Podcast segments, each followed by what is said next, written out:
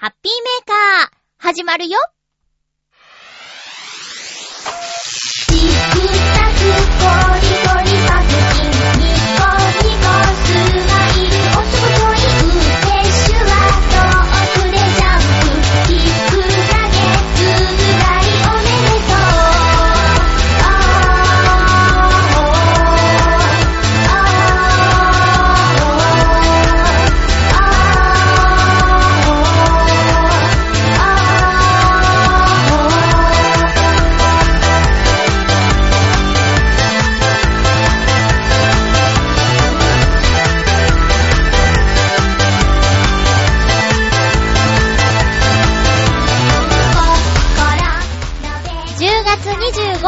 まゆっちょのハッピーメーカー。この番組は、ハッピーな時間を一緒に過ごしましょうというコンセプトのもと、ちょわへよ .com のサポートでお届けしております。10月最後のハッピーメーカーもう1年で本当にあっという間ですね。今日も最後まで1時間、よろしくお願いします。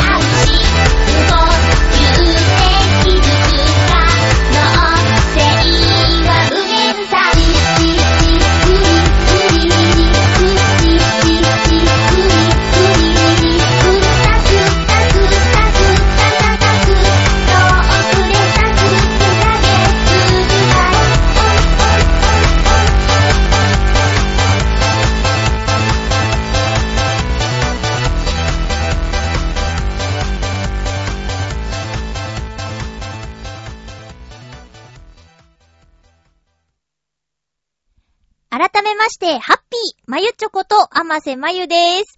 えーと、週末、浦安市民祭りに行ってきました。もう実は、実はぶっちゃけ、ぶっちゃけ、あの、浦安市民祭り参加とか、あの、全然する予定がなかったのもあり、いつやるのかとか、よくわかってなかったんですけど、10月の22と23日の土曜、日曜と浦安市民祭り第19回の浦安市民祭りが開催されました。えーと、いつもね、お世話になっている浦安の情報番組ぐるっと浦安のスタッフさんに聞いたんですよ。まゆちょ、あのー、市民祭り行くのって、ロケ行くんだけど会えたらいいね、みたいなこと言われて、え、いつですかって言ったら、嘘って言われちゃって、え、まゆちょ知らなかったのってちょっとショックみたいな感じで言われてしまったんですけど、えっ、と、土曜日のお昼過ぎに顔出してきました。まあ、あの、グルトレースのロケ班とは会えなかったんですけど、えっと、バチさん以前ね、チョアヘヨ .com で、洋一郎とバチの It's You という番組をやっていた築地魚菓子三代目シンガーソングライターバチさんがお魚を売るんだっていうことを Facebook に書いてあって、それでそのお店をとにかく目指してバチさんに会いに行こうってことで行ってきたんですが、えっと、まあ、発売開始時間から1時間ぐらい経過してて、あの、品物ももうほとんど売り切っている状態だったんですよ。で、バチさんに、え、何がいいですかね？つって、さ、魚実はおろせないんですけどって言ったら、スモークサーモンなら、あの、ちゃちゃっと食べられんじゃないの？って言われて、スモークサーモンをじゃあくださいって言ったら、合言葉覚えてる？って言われて、え、あ、合言葉ですか？合言葉、あれ？それってなんか Facebook のって言ったら、そうそう、確認した方がいい。絶対確認した方がいいって言ってくれて、時間もらって、もう合言葉を調べるっていう状態で。で、合言葉。声優会、いいねって言ったら、なんと、生のサンマを3尾もくれまして。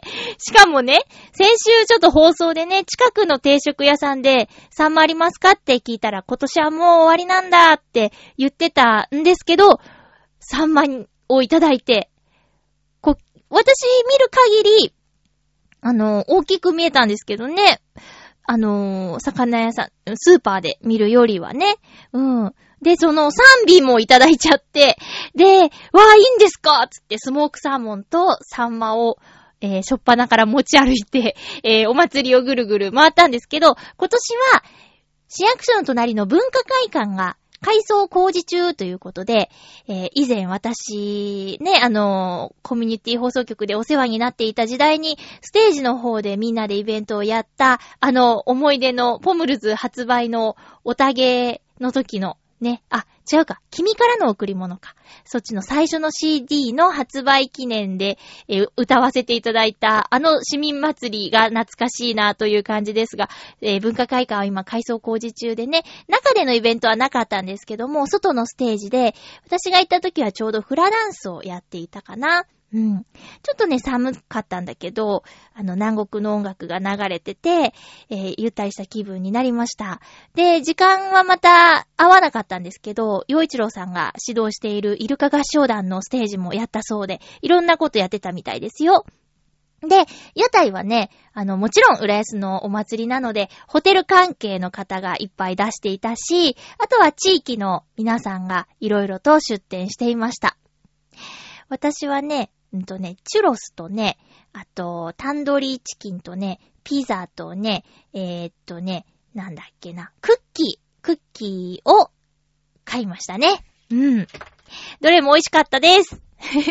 食べ歩きとかいいよね、楽しいよね。で、近所だからさ、あの、歩いて行けちゃったりとかね、帰りもすぐ近くだから、うん、あの、楽だしね。うん。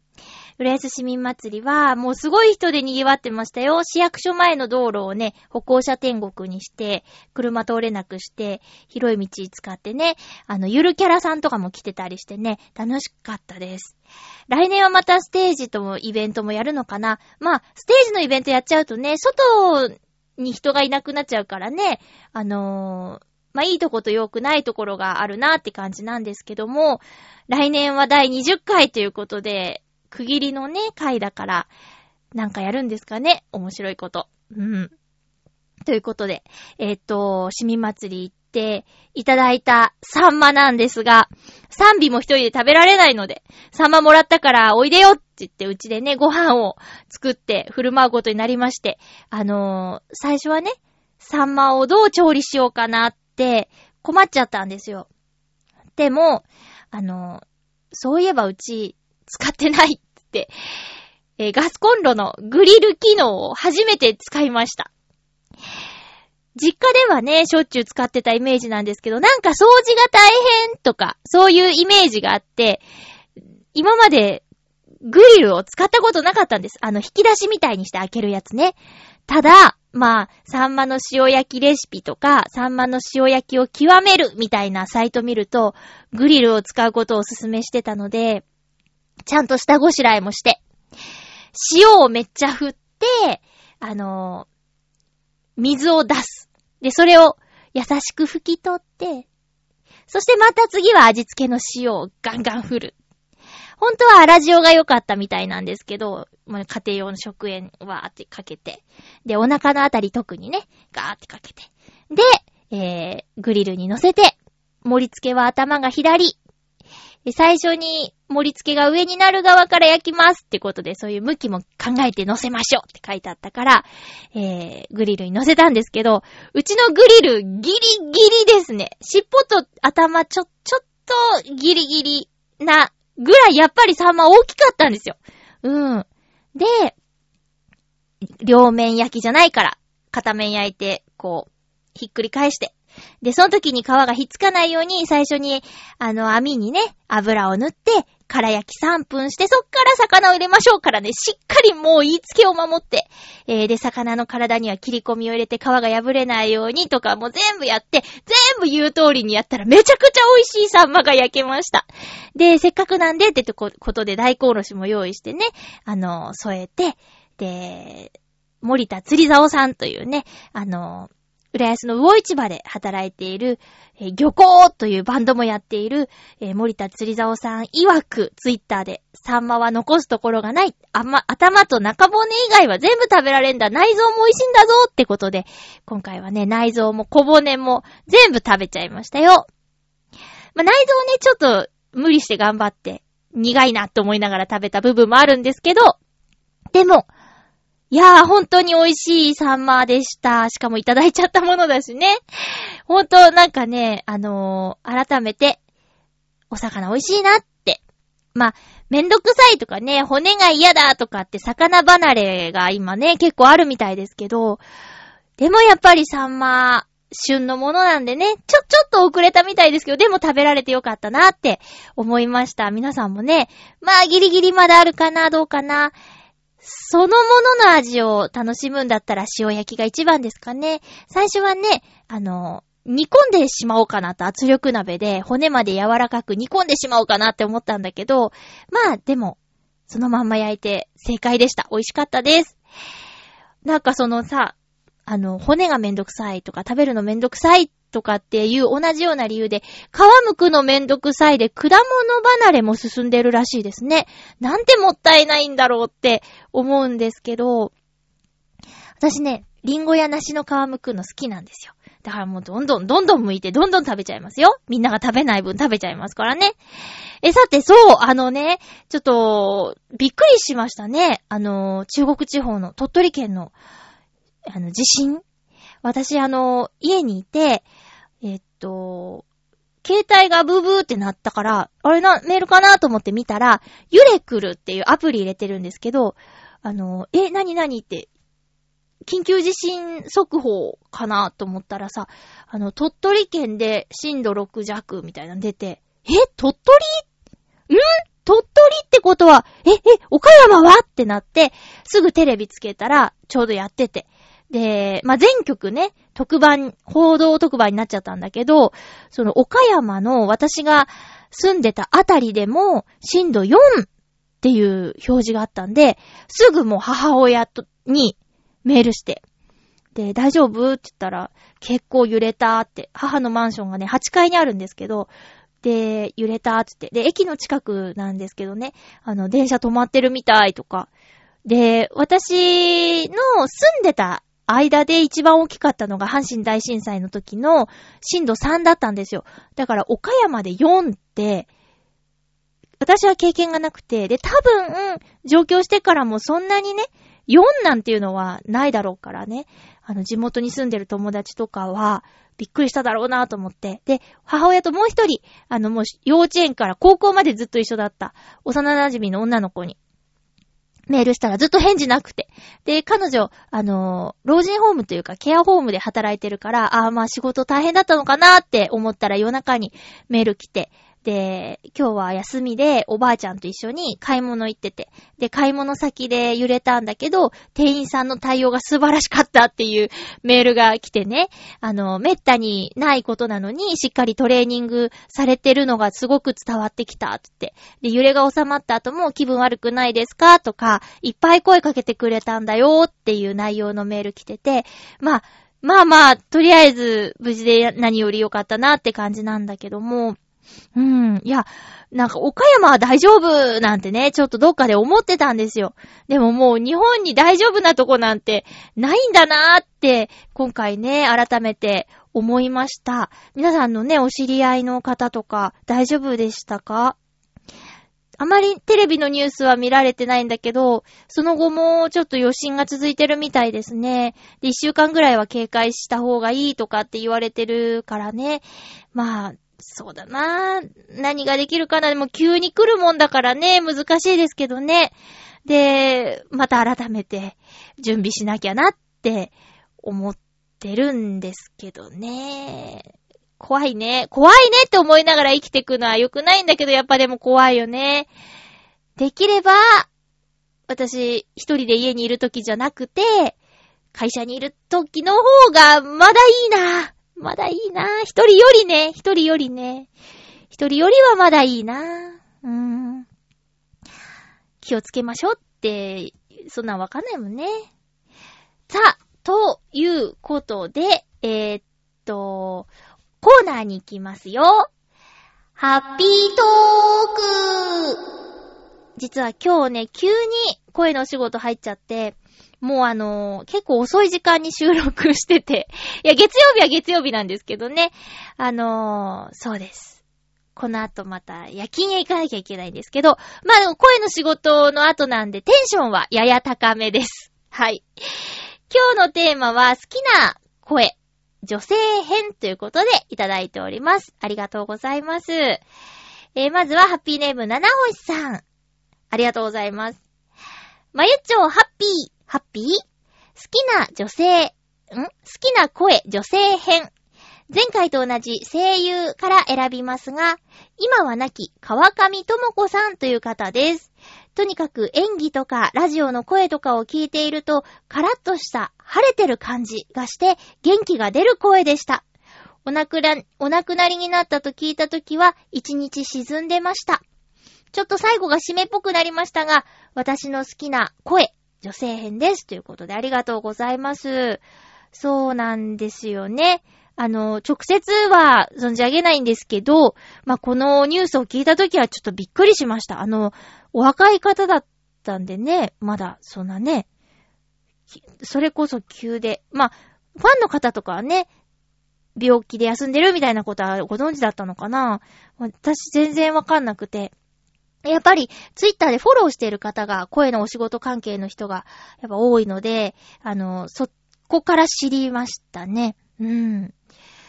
まあ、まあね、でもその、私たち、私たちって言ったらちょっとおこがましいな。えっと、声のお仕事をしているメディアに出られている方は、まあ、私もね、何があるかわからないじゃない急にね、事故に遭うとかわかんないじゃん。うん。で、で、で、そういう時にね、声が残ってるっていうのは、まあ、ファン、ファンとしてはね、もちろん寂しいけど、会いたい時に、うーん、会いたい、聞きたい時に声が聞けるっていうのは、そういうお仕事をしている人の生きた証というか、財産っていう感じはしますよね。だから、まあ、例えば、家族とか、日常をね、大事に思っている人、身近な人の、うーん、別にそのためとかじゃないけど、何か何気ない風景をね、声に撮っとくとか、まあ、今、ホームビデオとかもあるから、そういうの残してる人結構いるかもしれないけどね、そういうのがあったら、うーん、切なくもなるけど、その、ね、形のないものだから声って。だから、だんだんね、記憶から薄れていっちゃうよりは、そういうものがあってね、たまに懐かしむっていうのは、あってもいいんじゃないかなって思ったりします。うん。ね。今ね、簡単にこの携帯のカメラとかも高性能だからさ、撮っちゃえたりするじゃない。で、まあ、ボイスメモなんていうのもね、結構機能でついてると思うからさ。私、あの、子供の頃、母親が、うーん、撮ってくれてたのかな？えっ、と、幼馴染と遊んでる風景を。もうね、ひどいよ。いつだったかな？もう結構前、もうカセットテープだからさ、ずーっとずーっと前に、まだ実家がある頃に、そのカセットテープ発掘して、なにこれ懐かしいって言って再生させたらね、ひどい。ひどい子供、子供だね。あの、子供が好きな、ちょっと汚い単語とか、ちょっとエッチな単語とかを 連呼してるっていうね。そんなカセットテープです。あの、三人幼馴染いて、それの弟とうちの弟と5人ぐらいで、もうなんかそのラジカセのマイク機能のところに向かって、なんやんーとか言って、なんかその、ちょっと今、今ちょっと言うの恥ずかしいとか言うのはばかられるような言葉を連呼して、あはははつって、大はしゃぎしてるっていうね。そういうカセットテープが、今あれどこにあるのかな？ちょっとほんと、ほんとやめてほしい流出とか。っていうのがありますよ。声ね、声。うん。いや、ごめんなさい。ちょっと、ちょっと、そういう、そういうのもあるかなと思ってね。七星さん、ありがとうございました。はい。続きまして。ハッピーネーム、うーん、どうしよっかな えっと、フクロウのキスさん、ありがとうございます。まゆちょさん皆様、ハッピー、ハッピー？今回のテーマ、好きな声、女性編について、まず思いついたのは、えースケート選手の北野すおみさんですね。あは。最近ではお声を聞いていないのですが、どう過ごされているのか気になります。かっこ笑い。次に思いついたのは、マクロスセブンのオペレーターを演じていた時の岩尾純子さんの声ですね。他にも何人か思いついたのですが、思いついた方たちに共通しているのは、落ち着いていて、はっきりとした聞き取りやすい声ということですね。それでは、ということで、ありがとうございます。マクロスセブン。マクロスセブンは、あれだ、あの、えっと、ピンクの髪の、ミレーヌ、ミレーヌだよね。ミレーヌとバサラですよね。専門学校の時の、あの、アニメ実習でミレーヌをやりまして。えー 懐かしいなぁ。え、岩尾純子さんって、私がアニメ見てた時、たくさん出演されてた方だなぁ懐かしいお名前ですね。うん。あ、いや、最近ただ単に、あのーアニメを見てないっていうだけで、今もね、ご活躍のことと思いますけれども。そうか。オペレーターは確かに落ち着いてて、聞き取りやすくないとね、オペレーターにならないよね。え、今なんて言ったの？え、メーデーメーデーみたいなね。え、今なんて言ったの？つって、なっちゃうもんね。で、落ち着いてて、はっきりした声。落ち着いてて、はっきりした声っていうね。落ち着いてて。私あんま落ち着いてないからな。あ、そうみさんの声ね。そうみさんの声ね。なるほどね。今どうしてるですかねどうしてるですかね 片言。あの、30歳になられたんじゃないですか大体。えー、2003年 ?2003 年に発売だっけで、当時17歳。だから、あ、もう、もう、もっとか。もっとか。うん。ね。今はもうコーチとかね、やられてるんじゃないですかね、おそらく。フィンランドで。どっちでかな？日本でかな？いや、日本でだったらね、もうちょっとメディアに取り上げられると思うんですよ、やっぱり。あの、金髪のね、えー、風貌ですから。で、お綺麗な方なんで。もうちょっとメディアに日本の選手のコーチだったら取り上げられると思うんですけど、やっぱね、ここまで露出がないということは、やっぱりフィンランドに帰ったんじゃないですかね。あの、日本、日本のね、あの選手として出てたけど、まあ、まあどこに住んでもね、自由なんでね。まあ今たまたま、オフシーズンだったからかな。そろそろフィギュアスケートのシーズンだからね。えーこれから出てくるかもって、ふぅ。ありがとうございます。そうね、そうみちゃんの声か。続きまして、ハッピーネーム、コージーアットワークさん、ありがとうございます。まゆちょハッピー、ハッピー？女性のいい声。私の場合、すぐに思い当たるのは、白石加代子さんです。いい声というよりも、他にはない存在と言った方がいいでしょう。白石かよこさんの声を最初に意識して聞いたのは、舞台を見た時でした。確か、劇団スコットのトロイアの女だったかな？強烈な印象でした。声優や朗読などもされているので、その独特な節回し、演技力などは知っている方も多いと思いますので、多くは語りません。あと、いい声といえば、女性ボーカルかな？ジュエルとか、メリッサ・エスリッチとか、ジョス・ストーンとか。あ、なんか年末にライブをするアマセさんとかもいい声ですね。では。ありがとうございます。参考資料とかつけてくれてる YouTube ね。ちょっと今聞けないんですけどね。また聞かせていただきます。ありがとうございます。年末というかね、あの、11月17日木曜日でございますよ。なんか今回のテーマ気を使ってくださる方が結構いらっしゃいますけどね。ありがとうございます。白石かよこさん、ごめんなさい。ちょっとね、ピンとこないんですけど、そっか。実際に聞いた声で、まず、好きになって、そっからいろいろ聞いてるっていう感じなんですね。うん。ボーカルか。そうね。あの、特に女性の場合は、うん、そうですね。歌、歌手の声。いい声の人いっぱいいますよね。気になりますね。ちょっと聞いてみますね。コージアットワークさん、忙しい今も忙しいかな忙しい中ありがとうございました。続きましては、サバの味噌煮さんです。ありがとうございます。まゆちょさんハッピーです。ハッピーです。好きな女性の声ですが、もちろん、まゆちょさんですよ笑い なんで笑いなの？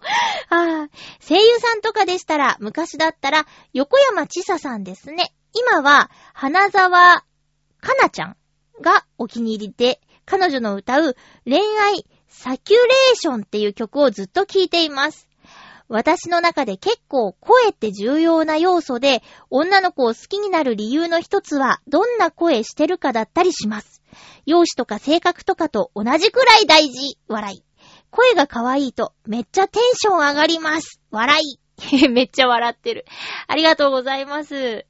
横山ちささんはもちろん知ってますよ。ナレーションとかね、今、あれ？あ、違うか。今してないかなわかんないですけど、でもでも知ってます。ちょうど、ちょうどね、弟が見てたアニメに結構出てたかな。あの、顔出しで番宣してたあれなんだっけ？見ないと乗り遅れるぞーって言ってたのあれ横山ちささんですよね。何アニメだったかな？花沢かなちゃんは、ちょっとわからないですけど、曲聴いてみますね。私このね、サバの味噌煮さんの言ってる、好きになる人の声が重要って、すごくわかります。うん、すごくわかります。ただ、私の場合、統一感はないですけどね。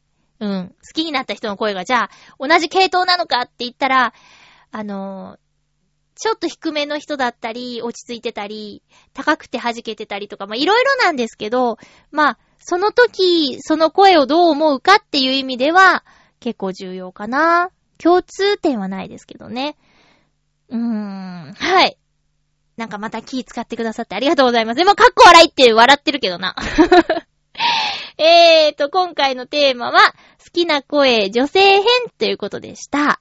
あのうーんとね、私がナレーターさんのスクールに行った時にね、ナレーターは説得力のある声じゃないと難しいと思うよっていうようなことを言われたんですけど、それはやっぱり響く、響く声で、で、私の声はちょっと響かないし、ふわふわしてるっていうか、キンキンしてるとか、説得力は感じられないと言われてしまったんで、そっからちょっと低い声の方で、あの、私が近づける方はどなたかしらっていう耳で、テレビやメディアの音声を聞くようになったんですけどね。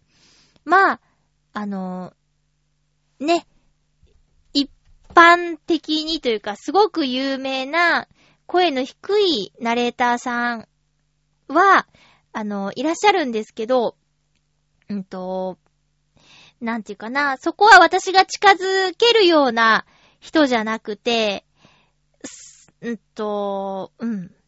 それはね、難しいなって思ったのが、ちょっと待ってね。名前を、名前がちょっと、出てこなくって。そう、そういう方もいるんですけど、まあ、私が頑張ったらもしかしたら、近づけるかもしれないなっていう、あ、えっと、さっき言おうとしてたのは、杉本るみさんとか、すごく低い声ですよね。えー、なんですけど、あの、もしかしたら、頑張ったらそっちの方面いけるかもしれないなっていうのが、真田丸のナレーションやってる、あの、NHK のアナウンサーさん、うどうさん。あれですよ。朝一の MC やってる人ね。うどうさんのナレーションは、私、今ちょっと好きというか、憧れますね。うん。好きな声女性編。そうですね。そうですね。今だとやっぱり女性編となると、あの、ナレーション、ナレーターさんの声が気になりますね。だから今は、うどうゆみこさんの真田丸のナレーションの声が、まあ好きですね。あれ、あそこ行きたいなっていう感じがします。はい。ということで、今回のテーマは好きな声女性編でした。皆さんお便りありがとうございました。えー、っと、あ、ライブの続報なんですが、えノートンノーツのライブを11月の17日木曜日にすることになりましたと、先週発表しました。で、えー急なんですけどね、新宿にありますナビカフェさんで、えーっと、11月17日木曜日の18時30分オープン、19時30分スタート、2000円のチケットに2オーダーということでよろしくお願いいたします。今回はですね、対バン、一緒に出演してくださる方が決まったのでご報告させていただきますね。え、スリーマンでやろうという予定だったんですが、えーっと、対バンする方のご希望もありまして、ツーマンライブで行きます。なので私たちノートンノーツともう一組、おばあけん、おばあけんというユニットさんと一緒にやります。このユニットはギターとサックスのユニットだそうです。えー、ダンディーなおじさま二人組ということで、どんなステージになるか楽しみですね。YouTube のアドレスいただいて私は演奏を拝聴したんですが、あのー、インストルメンタルなのかなっていう感じでね、えー、ゆっくりお食事楽しみながら、ちょっとね、隣の人と、まあ、演奏の邪魔にならない程度に会話をしながら、えー、楽しんでいただけたら嬉しいです。よろしくお願いします。ホームページ等はないみたいなんですけどね、えー、YouTube よかったら、そうですね。まあ、ブログ記事に貼ってみようかな。それとも楽しみにしてた方がいいかな。私の方はですね、えっ、と、予約もいただきまして、いつものお客様から至急にメールをいただいて、本当にありがとうございます。普段ね、お便りはくださってないけど、番組チェックしてくださってるんだなーって分かって、すごく嬉しかった。もう発表してすぐ予約しますって連絡くださったんでね。で、どうやら、あの、おばけんさんの方は、お客さんいっぱい呼べるみたいなんですよ。だから、えー一応ね、半々で枠は確保してあるんですけど、えーノートノーツ枠をお譲りすることになるかもしれないですね。だから今回、あの、予約は、もし、そうだな。していただいた方がいいような気がしますね。できれば。はい。あの、ね。来て 来てくださいお客さん来てくださいよろしくお願いします えー、ということで、えあ、そうそう、ツーマンライブということなので、え、持ち時間が、え50分になります。1時間だよ。1時間弱ね。すごいね。50分間のライブになりますので、あの、私としてはまだミーティングしてないんですけど、え伊藤良太くんのソロもやってほしいなと思ってて、なぜならば、良太くんのソロ曲、黄色い、ん？さよなら黄色いイチョウ並木っていう曲が大好きなんですけど、あの、11月のそのタイミングだったら、季節的にもバッチリじゃないかなって思っていて、私が個人的にその、イチョ並木の歌を聴きたいなって思っているっていうのがありまして。だから、提案しようと思ってます。伊藤良太くんのソロ入れたらどうですかって。うん。ね。いつもね、あの、あまり歌うパートが少なくて、りょうたくんだってね、シンガーソングライターさんなんだから歌いたいだろうから、ちょっとね、50分もあるし、私も50分体力持つかわかんないし、あの、伊藤りょうたくんソロも入れたりとかして、えー50分間っていうね、ちょっと長い時間なので、工夫してやっていきたいなと思います。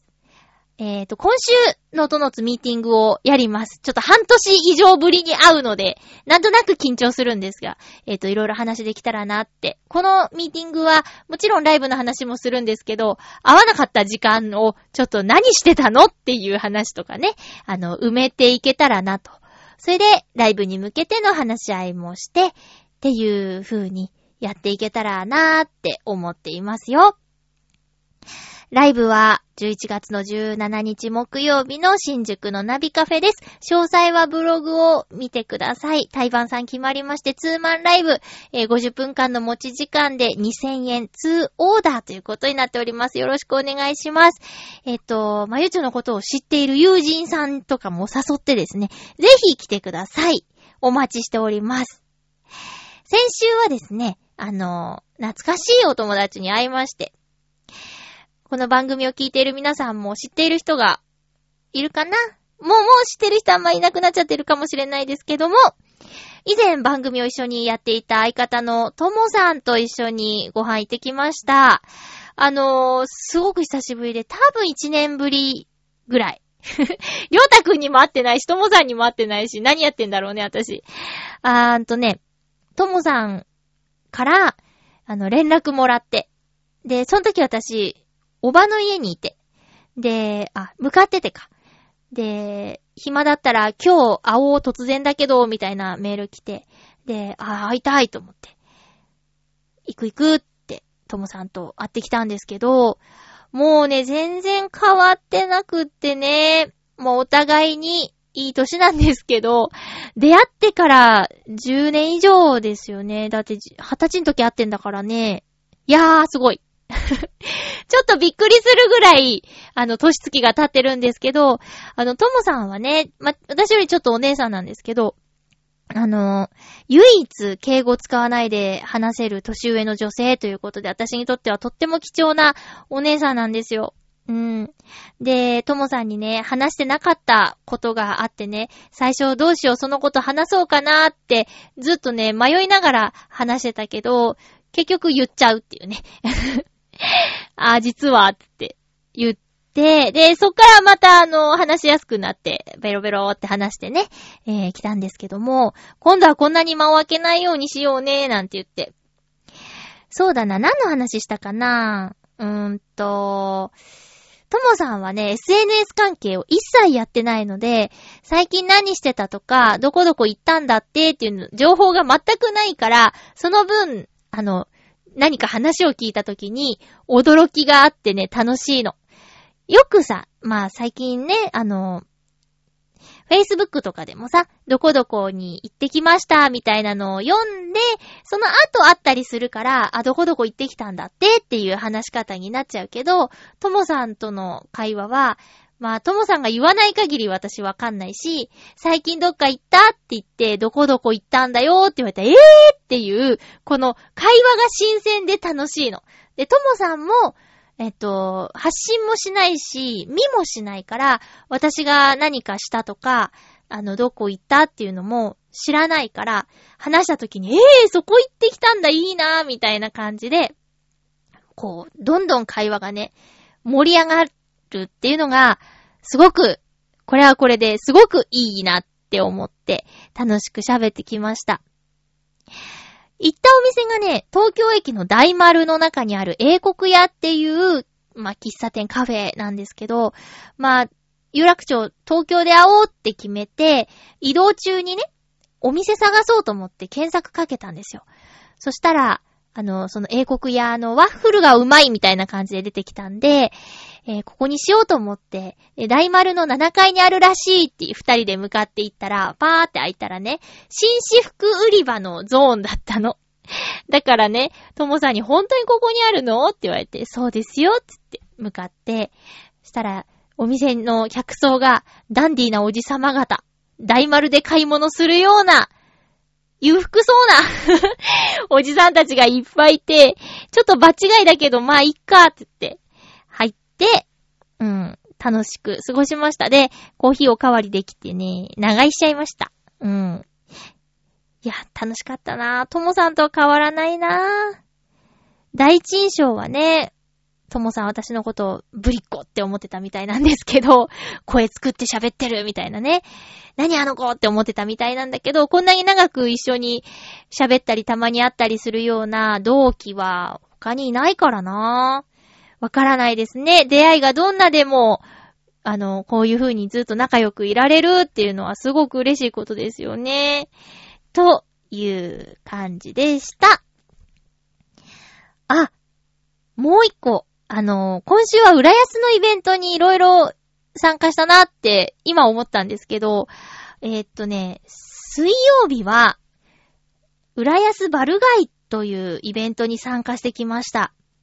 これなんだっつうとね、浦安の街全体をスペインのバルに見立てて、飲み歩き食べ歩きをしましょうっていうイベントなんですけどね。火曜日、水曜日の夜に行われました。で、浦安市内の飲食店で参加店舗が、まあ、すごくいっぱいあって、バルメニューっていう、その浦安バル街というイベントの時だけのメニューを用意されてあってね。チケット出すと、そのメニューが食べられるんですよ。で、チケットは3枚綴りと5枚綴りが発売されていて、大体がワンドリンクにおつまみっていうセットなんですけど、これがね、あのー事前にバルブック、バル参加店舗が、えっと、こんなメニューを出しますっていう一覧の冊子がチケットと一緒に来るんですけど、事前にこの店のメニューいいねなんて言ってチェックして向かうんですよね。で、浦安市って、あの昔からの街と、えー新しい街と、あと、ホテル街があったりとかして、あホテル街って言うとちょっとあれかな、ホテル群があってね。で、各場所によって、あの、色があってさ、やっぱ古い街並みの方は、えー居酒屋さんが多かったりするんですけど、ホテルは、バーラウンジみたいなところで、えーメニューが食べられるんですよ。で、新浦安の方行くと、おしゃれな、カフェっぽい、夜はお酒も出しますよみたいなお店があったりして、今回は一緒に行ったこと、その3つのエリア、それぞれ回ってみようみたいな感じでね、えー3店舗行ってきました。で、1店舗目に行ったのがホテル。んで、えーメニューがね、チーズフォンデュとワインだったんですよ。で、チーズフォンデュはね、食べ、私好き、チーズが好きだから、チーズフォンデュも好きで、で、好きって言ってもそんないっぱい食べに行ったことなくて、やっと本格的なチーズフォンデュを食べたぞと思ったら、そのお店で私ぶっ倒れてしまうっていう集体を晒したことがあってね。で、今回は落ち着いてゆっくり食べられるかなと思って、え1店舗目に選びました。で、私も一緒に行った子も、あの、お酒が弱くって、でも、まあ、チーズフォンデュには白ワインだよねって言って、ちびちびやってたんですよ。で、えー、まあね、地域が点々としていても、浦安バル街のために、バスが、臨時のバスが走ってたりね、チケットでタクシーに乗れたりとか、そういうのは充実してて。で、えホテルでもうそのチーズフォンデュもさ、チケット1枚700円か800円ぐらいの計算なんですけど、ワイン1杯とチーズフォンデュ。で、これが800円で食べられるなんてっていうクオリティで、大満足でお店出て。で、次のお店に向かってる途中で、ワインが効きすぎて、ふらつきまして。2店舗目は、新浦安の方、アートグレイスっていう立派な結婚式場があるんですけど、その近くにある、えー鎌倉ハンバーグのお店に行ったんですよ。で、そこで、早速、ソフトドリンクを注文するっていうね、私たち二人ともなんですけど、店員さんに、え、え、アイスティーでいいんですかって言われちゃって、あ、いいんです。アイスティーがいいんですって言って。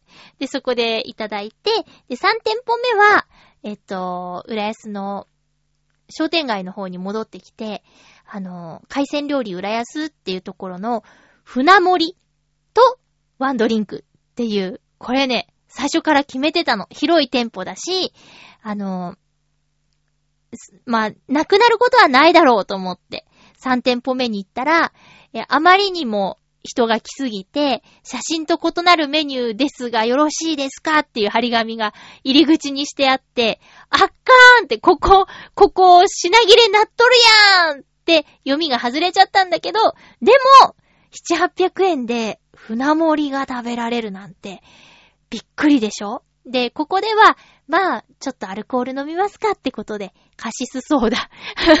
ジュースじゃんって言われそうだけど、カシスソーダを選んでね、えー、飲みまして、船盛りを食べまして。いやーね、すーごく楽しかったですね。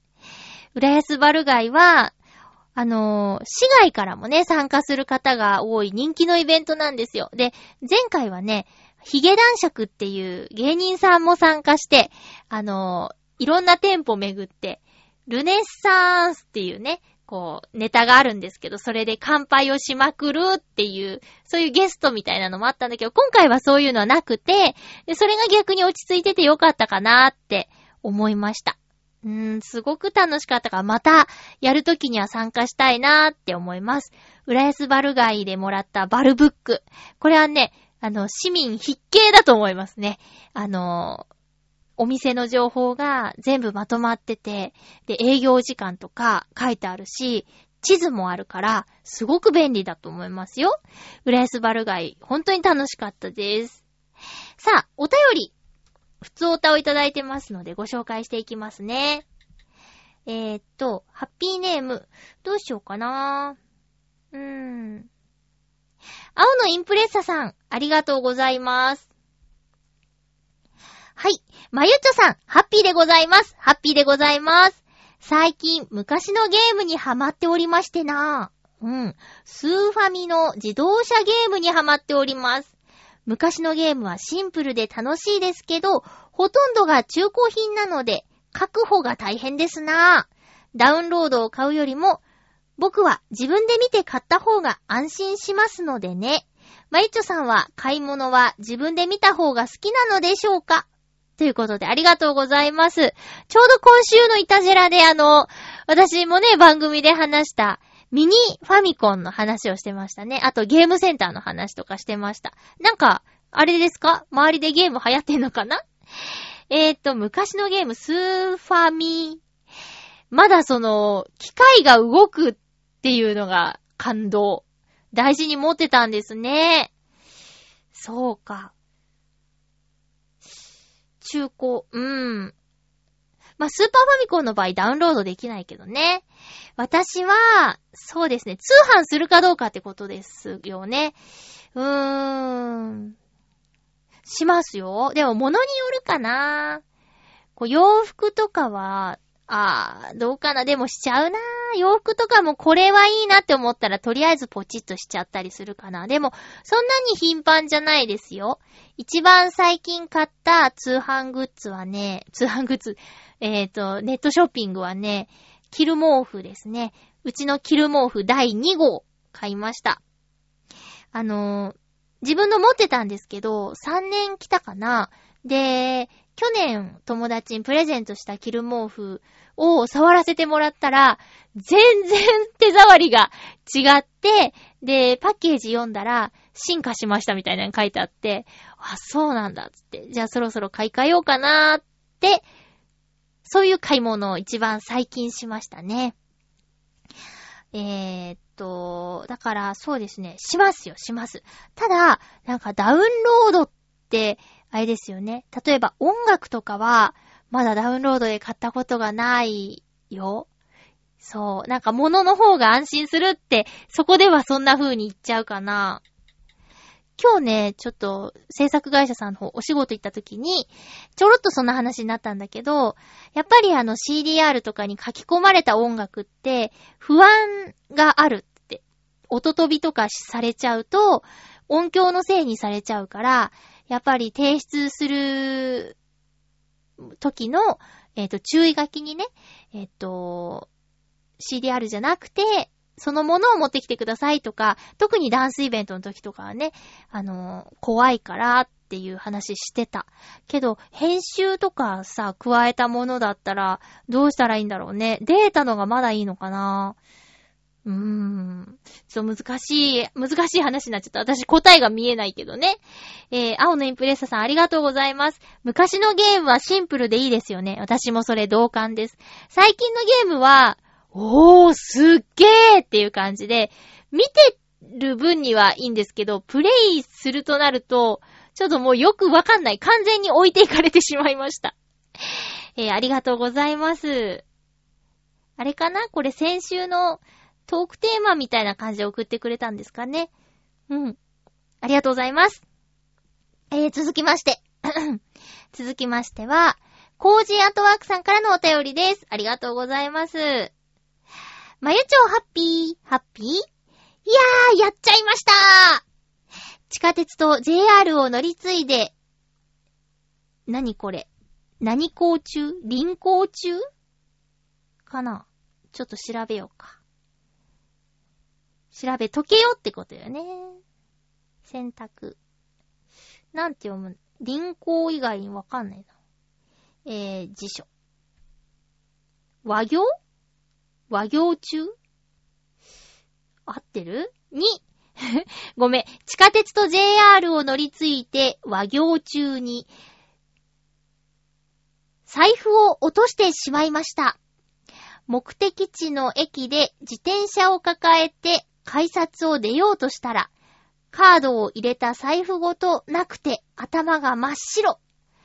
急いで JR と東京メトロに問い合わせてみたら、速攻で東京メトロの駅に届けられていました。よかった現金もカードも全部無事。荷物が多かったので、ついついお尻のポケットに財布を入れたのが敗因でした。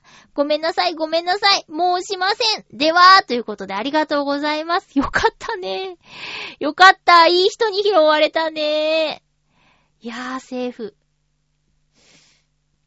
あれだ。地下鉄と JR を乗り継いで、和行中って、あれか、自転車を持って移動中ってことかな？和行なのか林行なのかわかんないけど、林、林行、林行、うん、まあ、いっか。危ないね。荷物が多い時ね、特に一番大事なものは一番優先でしまわないといけないね。いや、今回は本当にセーフだったけど、これね、出てこなかったら焦りますよね。幸い私はお財布を落としたことはない、盗まれたことはあるんですけど、落としたことはないんですよ。まあ、そう、今盗まれたって言ったのは小銭入れをね、えー、盗まれてしまったんですけど、まあ、その時はね、あの、指輪をね、外して中に入れてて、それを失ったことが一番ショックだったけどね。お金は数百円しか入ってなかったからさ。えー、そうそうなんですよ。まあ、よかった。ね申しませんって。ごめんなさい、ごめんなさいって。ごめんなさいって誰に言ってるんだろう。申しませんつって。ねえ、よかったです。ほんとよかったです。お便りありがとうございます。もう一つ、コージアットワークさんからですよ。ハッピーネームコージアットワークさん、ありがとうございます。まゆちょうハッピー、ハッピー。いよいよ、28日から11月1日まで、京橋のアートギャラリーメゾンドネコで企画写真展、街猫美術館が開催されます。私は29と30日の最終日の1日あたりにギャラリー付近をうろうろしているはずです。もっとも30日はカメラのワークショップを担当しているので、ほとんどギャラリーにはいないかもしれません。30日の日曜日は中央区丸ごとミュージアムが開催されていて、東京都中央区全域で様々なイベントがあったり、無料バスや船の運行があります。からくじなしのスタンプラリーもあって、写真展の会場でも受け付けていますので、よろしければお出かけください。そうそう、週末には、銀座プランタンでは、プランタンの閉館に伴い、これが最後となる猫フェスも開催されていますよ。今年はこれが最後のギャラリー展示です。なんだかんだで1年で6、6、7回ほど参加させてもらいました。来年はどうしようかな。では、ということで、ありがとうございます。いよいよですね、いよいよ本番ですね。あれ？じゃあ、これ終わったら、11月17のライブ来れるんじゃないですか？来れるんじゃないですか？コージャットワークさん、ついに。ついについに。ねえ。割と近いけど、まだね、ライブ来たことないですもんね。いや、もう時間ありました。ぜひ来てくださいって自分の宣伝になっちゃった。えっ、と、28日から11月1日まで、京橋のアートギャラリーメゾンドネコさんで、街猫美術館が開催されるということで、えーお時間のある方はぜひ行ってみてくださいね。30日日曜日、カメラのワークショップやるということでね、以前言ってたやつかなもう予約終わっちゃったかなまあ、ちょっと、あれかな ?30 日は、日曜日か。うん。えー、っと、コージアトワークさん。いよいよ、お忙しいのも、一段落できそうですね。よかったです。お天気もね、恵まれるといいですね。お便りありがとうございました。ほわ、時間が、時間がやばい。えー今週ね、映画とか見たんですけど、ちょっと時間がないので、カットしますね。うんと、あ、一つ、まあ、映画関係の相談というか、どうしようかなって思ってるのがあって、とりあえず、5本で1000円なので、近所のゲオさんはね、あの、レベナントを5本中1本入れたんですよ。